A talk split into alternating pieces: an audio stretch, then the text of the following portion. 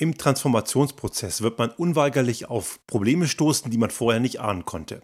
Jedoch ist die Reaktion meistens nicht die richtige. Viele neigen dazu, zurück in die alte Welt zu verfallen. Stattdessen muss man die Gedanken verändern und die Probleme lösen.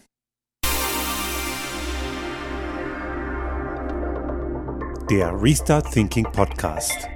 Ideen und Lösungen für die Transformation der Wirtschaft und Gesellschaft für das 21. Jahrhundert.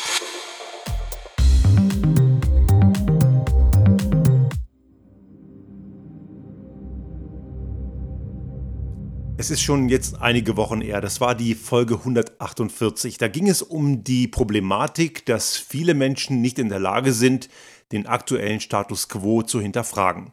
Stattdessen bleibt man lieber bei dem, was man kennt und fängt an, den Ist-Zustand weiter zu Tode zu optimieren. In der Hoffnung, dass dann irgendwann mal der Stein der Weisen kommt und das eigentliche Problem dann sich schlagartig in Luft auflöst.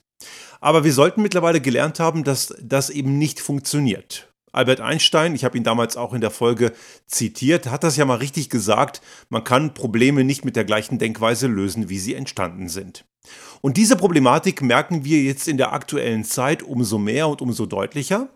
Und ich möchte auch in dieser Folge noch einmal kurz Bezug auf diese Problematik nehmen. Allerdings der Kern dieser Folge, der 157. ist es, mit Problemlösung im Veränderungsprozess umzugehen. Das ist auch etwas, was grundsätzlich vielen schwerfällt, weil sie dann natürlich auf Dinge stoßen, die sie vorher nicht kannten. Und da steckt eine grundsätzlich falsche Annahme dazwischen, nämlich dass man glaubt, man könne im Transformationsprozess jeden einzelnen Schritt vorhersehen und man wüsste ganz genau, wie ein Ablauf sein würde. Jeder, der schon mal Projektmanagement gemacht hat, wird es vermutlich kennen, dass man Projektpläne wahrscheinlich früher oder später mehr oder weniger stark in die Tonne klopfen kann, weil sich gewisse Dinge eben verändert haben. Aber warum das so ist, dazu kommen wir gleich. Der Grund, warum ich dieses Thema heute gewählt habe, ist unter anderem natürlich die jetzige Energieproblematik und die Abhängigkeit von der Diktatur in Russland, aber auch viele andere Dinge, die rund um das Thema Klimatransformation, Energiewende, Mobilitätswende und so weiter einhergehen. Die jetzige Reaktion, die wir erleben, die ist sehr üblich, weil natürlich die Protagonisten, die in Entscheidungspositionen sind, ganz häufig Dinge tun, die entgegen jeder sachlichen, Institu jeder sachlichen Interessenslage sind. Denn was passiert gerade? Momentan ist ja Russland kein zuverlässiger Partner. Genau genommen war er schon seit Jahren nicht mehr. Das hat man nur einfach geflissentlich übersehen, weil es einfach gerade passte. Da war der Schmerz noch nicht groß genug. Jetzt ist der Schmerz verdammt groß. Und was man jetzt erlebt, ist, dass viele Länder, das macht Österreich, das macht auch Deutschland, die wenden sich jetzt anderen Despoten zu. Jetzt ist Putin natürlich zu Recht geächtet. Das muss man auch so tun. Das ist ein skrupelloser Diktator, der kein Problem hat, Unschuldige zu ermorden oder ermorden zu lassen. Er schickt natürlich dafür die vor, die sich die Finger schmutzig machen sollen in seinem Mandat. Aber die Alternativen sind nicht besser. Sich jetzt mit Saudi-Arabien einzulassen in Bezug auf sogenannten grünen Wasserstoff, ob der dann wirklich grün ist, sei dahingestellt, und andere Erdölvorkommen, das ist so wie Pest oder Cholera. Man darf nicht vergessen, dass Saudi-Arabien ebenfalls eine Diktatur ist und dass dort Menschen, die nicht in das sogenannte System passen, einfach mal eben weggesperrt, gefoltert und auch ermordet werden. Also besser ist das System nicht und der Stoff, um den es da geht, ist es auch nicht. Da steckt genau das Problem drin, dass man wieder an dem alten Mist festhalten will und man hat nicht den Mut, jetzt endlich die Fehler der letzten Jahre oder man muss schon sagen Jahrzehnte zu korrigieren und endlich mit einer richtig starken Konsequenz den Umbau unseres Energiesektors voranzutreiben. Es gibt immer noch Leute, und ich habe gerade diese Woche auf Twitter wieder eine Reaktion eines FDP-Bundestagsabgeordneten bekommen, der mir erzählen wollte, dass die erneuerbaren Energien ja schön und gut seien, aber viel zu teuer und nicht versorgungssicher. Und das sind eben genau diese Märchen, die immer wieder dazu führen, dass natürlich eine Akzeptanz nicht gegeben ist. Er bemängelte auch, die Akzeptanz für diese ökologische Wende sei eben deswegen nicht gegeben.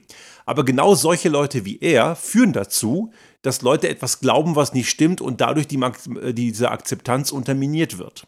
Und da steckt dieses Grundproblem drin, dass man den Status quo einfach nicht in der Lage ist aufzugeben. Man kann natürlich jetzt nicht in wenigen Monaten die letzten 20 Jahre verpennte und sabotierte Energiewende aufholen, das geht einfach gar nicht. Aber ich sehe auch nicht, dass man es wirklich versucht. Stattdessen bleibt man immer noch in diesen alten Fahrwassern und tauscht den einen Diktator gegen eine andere Diktatur aus. Das Problem der Klimakrise ist dabei ungelöst. Und wir merken auch jetzt in der Pandemie, auch im kleineren, nicht nur bei der Klimakrise, der ganze Öffnungsfetisch, der jetzt gerade passiert, trotz massiv steigender Inzidenzzahlen und das Aussetzen und Nicht-Einsetzen einer Impfpflicht, zeigt ja auch deutlich, dass man aus Fehlern der letzten zwei Jahre einfach nichts gelernt hat. Das Ganze hat eben die Ursachen wie in der damaligen Folge vom Januar dieses Jahres in der Folge 148 beschrieben. Man versucht sich krampfhaft an das zu klemmen, was man kennt und das bleibt eben auch, solange es irgendwie geht, auch schön bestehen. Bloß nichts verändern, es könnte ungemütlich werden. Dabei vergisst man jedoch, dass das Nicht-Verändern im Endeffekt noch sehr viel ungemütlicher ist. Kommen wir allerdings jetzt zu der Problematik, wenn wir im Veränderungsprozess sind. Jetzt nehmen wir mal an, wir hätten diesen Zielzustand. Wir haben jetzt mal uns überlegt, wie wollen wir es machen auch gerade was die Energiewende angeht, die Lösungen, die gibt es. Die erneuerbaren Energien zu 100% sind markt- und fähig, sind technisch absolut in der Lage, auch Grundlast abzudecken. Darüber haben wir hier schon mehrfach gesprochen. Aber gewisse Leute können sich das eben nicht vorstellen. Aber wenn wir diese Lösung jetzt hätten und wir haben eine Struktur, einen Plan, wie wir es machen wollen, dann ist es auch komplett illusorisch zu glauben, wir kommen da direkt und ohne irgendwelche Hindernisse hin. Geht nämlich gar nicht. Denn das würde bedeuten, dass wir in dem Moment, also im Hier und Jetzt, wenn wir uns auf den Weg machen, genau wissen würden, was uns auf dem Weg zu unserem für uns noch in jeder Detailtiefe unbekannten Zielzustand, was wir uns dort doch alles begegnen würde. Und wenn wir das, wenn wir so tun, als sei das so, dann nehmen wir uns jede Möglichkeit zu lernen. Der Veränderungsprozess ist gleichzeitig auch ein Problemlösungsprozess. Und zwar nicht nur einmal, sondern mehrfach. Probleme ploppen plötzlich auf und ich erlebe das auch in unseren Projekten, bei vielen Projekten in all den Jahren, wo ich äh, das Ganze, wo ich beruflich tätig bin, bei Unternehmen, unterschiedlichsten Branchen. Das ist wirklich branchenunabhängig. Man ist in einem Transformationsprozess, man merkt, dass da irgendwo was klemmt. Und der typische Reflex von vielen Beteiligten ist, ach nee, geht nicht, komm, mach mal wieder zurück wie früher. Und genau diese Reaktion ist die falsche. Man muss dann ein Stück weit auch überzeugt sein, dass der Weg stimmt und dann muss man dieses Problem lösen. Ich frage die Leute dann immer, okay, Problem erkannt, habe ich verstanden, aber was ist dein Lösungsvorschlag? Und oft ist es dann etwas mau. Die Leute haben nicht die Mut oder auch nicht die Fähigkeit, einen Lösungsvorschlag auf den Tisch zu legen. Der muss ja auch noch nicht mal perfekt sein. Ein Lösungsvorschlag im Problemlösungsprozess ist häufig nicht perfekt. Ob der wirklich funktioniert, weiß ich dann, wenn ich es ausprobiere. Und wir kommen hier genau in das Thema des kontinuierlichen Verbesserns und auch der Fehlerkultur. Dazu komme ich auch gleich noch. Aber uns muss klar sein, dass jeder Transformationsprozess, egal welchen wir durchlaufen, und gerade wenn wir in einen Bereich gehen, der für uns als Gesellschaft auch in der Politik oder in der Wirtschaft wirklich auch noch fremd ist oder fremd in vielen Facetten, dann erst recht, aber auch sonst werden wir immer wieder an Dinge stoßen, wo wir irgendwo stolpern. Das ist normal. Und es ist wichtig, dass wir diese Stolpersteine rausarbeiten, darstellen, dokumentieren und zeigen, wo sie sind. Wenn wir sie unter den Tisch kehren lassen, dann haben wir später ein Problem. Ich habe mal einen wirklich sehr guten Workshop gehabt bei einem Kunden, da haben wir einen Wertstromprozess entwickelt, ein Wertstromdesign und wir haben den dann schon recht weit fortgeschritten auf der Tapete gehabt und dann hat einer der Kollegen dort vor Ort gemeint, ja, aber Leute, das geht nicht aus den und den Gründen. Er hat ein Problem erkannt. Und er hat sich danach entschuldigt, dass er es gesagt hat. Und da habe ich ihm gesagt, warum entschuldigst du dich? Dafür machen wir das. Erkenne die Probleme, formuliere sie und lass uns das Problem jetzt lösen. Und das haben wir dann gelöst und auch in der Implementierung auch das war eine der Rückmeldungen, haben die zum Teil geglaubt, das wird nichts. Das ist so schwierig. Wir gehen wieder zurück ins Alte. Haben sie allerdings nicht getan. Sie sind dran geblieben und haben durchgehalten und haben heute einen sehr sauberen, ordentlichen Prozess, der ihnen das Leben viel, viel leichter macht. Also ein Veränderungsprozess, ein Weg zu einer anderen Welt, in einen neuen Zustand, ist immer auch ein schmerzhafter Prozess, der auch Probleme bereiten kann. Und diese Probleme kann man lösen, die muss man sogar lösen. Und wie man sie löst, das hängt eben sehr stark davon ab, welche Kreativität man an den Tag legt. Jetzt kommen wir zu dem Thema Fehlerkultur. Es ist natürlich auch wichtig, dass wir die Rahmenbedingungen haben, in einer Umgebung, in einer Organisation, in der Gesellschaft auch Fehler zu machen. Fehler macht bekanntlich jeder. Derjenige, der seine Fehler nicht erkennt, ist einfach nicht aufmerksam genug oder soll ja auch Leute geben, die glauben, sie seien fehlerfrei, aber denen ist sowieso anderweitig nicht zu helfen. Fehler sind nun mal da. Einer meiner Lehrer damals, als ich in meiner Ausbildung war zum Kaizen-Trainer, ich habe ja wirklich von wirklich großartigen Leuten lernen dürfen, der hat mir immer wieder auch gesagt, das Schlimmste, was dir passieren kann, ist, dass du deine Fehler und deine Probleme nicht kennst. Denn sie sind sowieso da. Also müssen wir sie auch kennen. Das heißt, ich muss mit Fehlern und Problemen und Abweichungen auch offen und transparent umgehen. Wenn wir also in einem Veränderungsprozess sind, ist es keineswegs zielführend, wenn wir so tun, als gäbe es die Fehler nicht, sondern wenn wir diese Fehler auch offen ansprechen und klar sagen, da liegt ein Problem. Das tun wir allerdings nur dann, wenn wir dafür auch nicht, äh, wenn wir dafür nicht geschlagen werden. Wir müssen dafür auch die Anerkennung bekommen. Fehler sind nichts Schlechtes. Fehler sind nur dann was Schlechtes, wenn sie fahrlässig passieren. Besoffen durch die Gegend fahren oder mit 200 Sachen über die Autobahn kacheln, das ist schlecht, weil es fahrlässig ist. Aber grundsätzlich sind Fehler etwas, was ganz normal ist.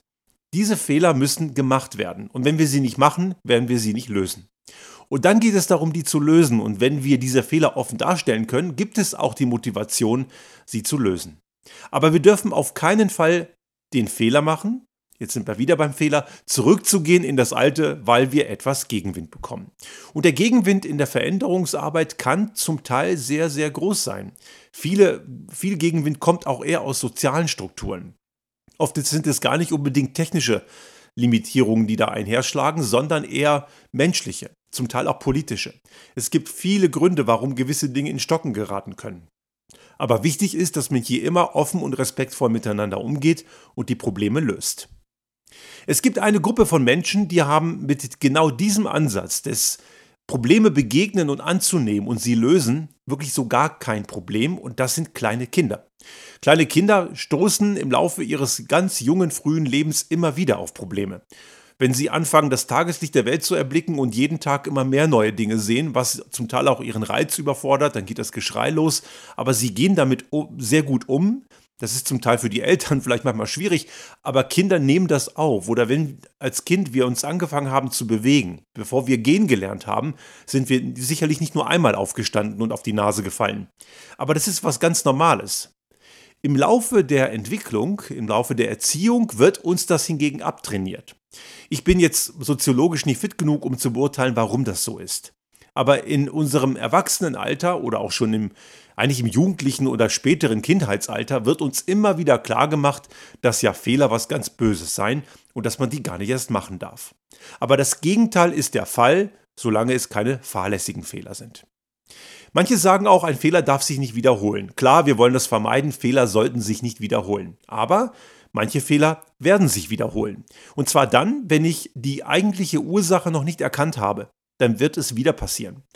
Es ist also wichtig, dass wir manchmal auch gewisse Abweichungen mehrfach zulassen, bis wir die Ursache gefunden haben. Und das ist etwas, was man auch in weiten Teilen der Wirtschaft und auch im Management einfach verlernt hat oder man hat es vielleicht nie gekonnt. Als Naturwissenschaftler habe ich das gelernt. Wir in den Naturwissenschaften arbeiten nur so. Wenn man naturwissenschaftlich arbeitet, lernt man sich einem Problem und man macht dabei immer wieder Fehler. Und diese Fehler analysiert man, man verändert ganz begrenzt Parameter, versucht es nochmal und es ist durchaus üblich, dass es, dass es viele Iterationen braucht, bis am Ende etwas zum Erfolg führt.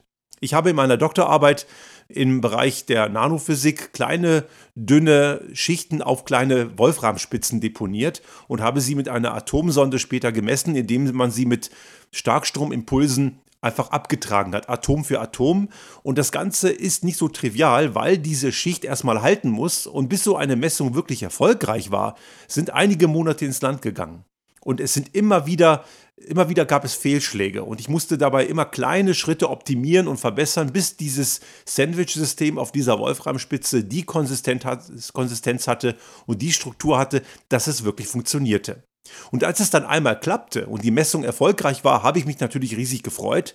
Und mein Doktorvater, also der, der das betreut hat, hat mir dann gesagt, super, tolle Messung, aber einmal ist keinmal. Das mag jetzt erstmal demotiviert sein, aber er hat recht, denn die nächste Messung ging wieder mal in die Hose. Man musste also verstehen, an welchen Parametern hängt es, und nach einigen weiteren Iterationen war der Prozess am Ende stabil. Das Ganze gilt eben auch in der Weiterentwicklung, sei es jetzt beim Thema Energiewende, Mobilitätswende, Klimatransformation und so weiter. Die Klimakrise wird uns noch sehr, sehr viele Veränderungen abbringen. Wir werden noch lange nicht fertig sein und das Problem, was ich sehe, wir haben nicht mal richtig begonnen. Es gibt dort auch sehr viele Untersuchungen im soziologischen Bereich und auch in der Psychologie, warum Menschen so dilettantisch mit diesem Problem umgehen. Und wir können das eben, wie ich vorhin schon sagte, auch bei der Corona-Pandemie im Kleinen sehr gut sehen. Denn der Mensch neigt dazu, gewisse Impacts, gewisse Effekte gar nicht wahrzunehmen als ein eigentliches Problem, weil Koinzidenz und Korrelation einfach zeitlich und räumlich unheimlich weit auseinander liegen. Und wenn natürlich dann jemand sagt, das ist allerdings ein Problem und wir haben dort etwas, was wir uns, was wir lösen müssen, dann reagieren manche Menschen durchaus sachlich strukturiert und nehmen das Problem an und versuchen sich zu fragen, was ist meine Rolle und was kann ich besser machen. Aber das ist eine Minderheit. Andere wiederum finden Ausreden. Ich habe das auch im familiären Umfeld erlebt, dass zum Beispiel eine Frau wie Greta Thunberg, die vor einigen Jahren schon aktiv wurde und auch jetzt noch aktiv ist, und sie hat mit ihren Thesen, mit ihren Aussagen, so wie ihr heute lebt, so wie ihr wirtschaftet, macht ihr meine Zukunft kaputt. Damit hat sie einfach recht. Das ist eine Aussage, die ist sachlich korrekt. Aber wie gehen einige damit um? Sie fangen an, sie anzugreifen, sie zu diffamieren, Lügen zu spinnen, dass sie nur instrumentalisiert sei. Und am Ende muss man sich fragen, was für ein armes Würstchen muss man sein, wenn man eine damals 16-Jährige anfängt dafür anzugreifen, dass sie ihre Sorgen äußert, weil sie einfach recht hat. Und man merkt hier auch, je aggressiver die Leute sind und je pumpiger sie sind, je abwertender sie sich verhalten, desto mehr geben sie solchen Menschen wie Greta Thunberg oder auch anderen Recht. Ein aggressives Verhalten, sei es verbal oder im schlimmeren Fall auch physisch, ist immer eine Bestätigung und Anerkennung der These, die man eigentlich gar nicht mag. Weil man eben keine Argumente hat. Man gehört dann zu den Argumentationslosen und zu den, muss man leider auch sagen, häufig dummen Menschen, die sich nicht artikulieren können. Aber wenn man keine Fakten auf seiner Seite hat, ist die Artikulation einfach auch verdammt schwierig, genau genommen unmöglich. Und hier sehen wir eben zwei große Pole, eben die eher, muss man sagen, Minderheit, die sagen, was hat das mit mir zu tun? Wie kann ich das Ganze annehmen? Auf dem einen Pol und auf der anderen Seite den Pol, der anfängt, diejenigen, die die schlechte Botschaft überbringen, zu diffamieren und anzugreifen. Und das mündet dann auch zum Teil in übelstem Hass.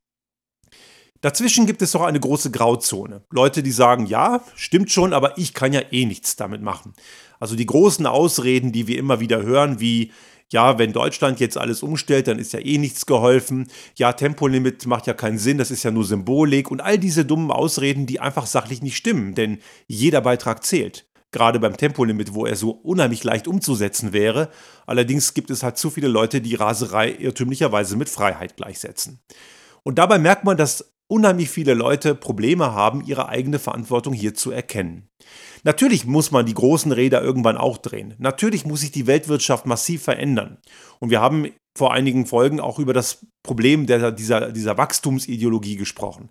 Eben diese gesamten Wirtschaftsstrukturen sind ja eher Glaubensgrundsätze und keine faktenbasierten oder wissenschaftlich evidenten Strukturen. Aber diese Sachen werden wir nicht über Nacht verändern. Allerdings können wir unser Verhalten sehr schnell verändern. Und wenn es diesen Multiplikationseffekt gibt, dann bewegt sich auch etwas viel, viel mehr in sehr viel kürzerer Zeit.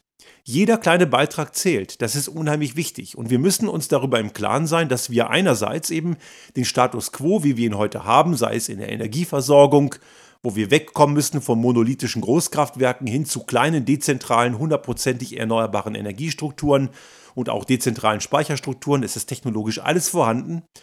Wie auch bei der Mobilitätswende, wo wir weg müssen vom Auto, die ineffizienteste Mobilitätsform überhaupt, hin zu geteilten Ressourcen und auch einem sinnvollen Umgang mit denselbigen. Und auch generell beim Wirtschaftssystem, dem gesellschaftlichen System, dass wir wegkommen von dieser Wachstumsideologie, die nicht nur ausbeuterisch und klimaschädlich ist, sondern eben auch eine Ungerechtigkeitsmaschinerie, weil dadurch eine kontinuierliche Umverteilung von unten nach oben über Jahrzehnte zementiert wurde. Diese Sachen brauchen Zeit. Aber wir können im Kleinen damit anfangen und wir müssen uns eingestehen, dass der Weg, den wir dabei einschlagen, immer wieder Probleme zeigen wird. Und diese Probleme müssen uns willkommen sein. Problemlösung und Veränderung kann Spaß machen. Macht sogar sehr viel Spaß. Wir haben es selber auch umgesetzt und tun es weiterhin. Wir sind auch noch nicht am Ende der Reise. Genau genommen gibt es dieses Ende vermutlich auch nicht. Und es gibt durchaus die Möglichkeit, wenn man sich darauf einlässt und engagiert merkt, dass man die kleinen Erfolge auch sieht und auch gerne feiert, dass Veränderung und Problemlösung auch unheimlich viel Spaß machen kann. Aber dafür muss man seinen Horizont eben deutlich weiten. Und das ist etwas, was eine irrationale Angstschwelle erstmal überschreiten muss. Das Gute ist, dass 20 Prozent, 15 bis 20 Prozent der Menschen das intrinsisch können. Und auf die müssen wir zählen. Gut ist auch, dass über 60 Prozent der Menschen das extrinsisch können. Man kann sie mitnehmen, man kann sie motivieren und dabei begeistern. Wir konnten das auch schon schaffen. Mir haben einige Kunden gesagt, dass die aufgrund der Zusammenarbeit mit uns auch ihr Verhalten in gewissen Bereichen geändert haben. Und einige unserer Kunden planen jetzt neue Gebäude mit PV-Anlagen, was sie vor einigen Jahren vermutlich nicht getan haben. Und vielleicht haben wir dazu einen kleinen Beitrag geleistet. Oder eine Kollegin bei, äh, einem Projektteam, bei einem unserer Kunden hat mir auch gesagt, dass sie ihr Reiseverhalten geändert hat, nachdem sie gesehen hat, auch im Austausch mit uns, was alles heute schon möglich ist. Das sind kleine Erfolge und natürlich, ich als einzelne Person werde die Welt nicht verändern, aber ich kann dazu beitragen und der Schwarm der vielen kleinen Veränderungs, Veränderungstreiber, die Spaß an Veränderungen haben, können andere mitnehmen und begeistern. Aber wir müssen uns darüber im Klaren sein, dass es ohne das nicht geht. Im Endeffekt haben wir gar keine andere Wahl. Die Natur zeigt uns heute schon die Grenzen und einige haben die Grenzen einfach noch nicht verstanden oder noch nicht gesehen. Es wäre nur gut, wenn wir diese Grenzen nicht erst dann erkennen, wenn es viel zu spät ist. Aber es gibt die Möglichkeit, wenn wir einfach mal wachsam und offen durch die Welt gehen.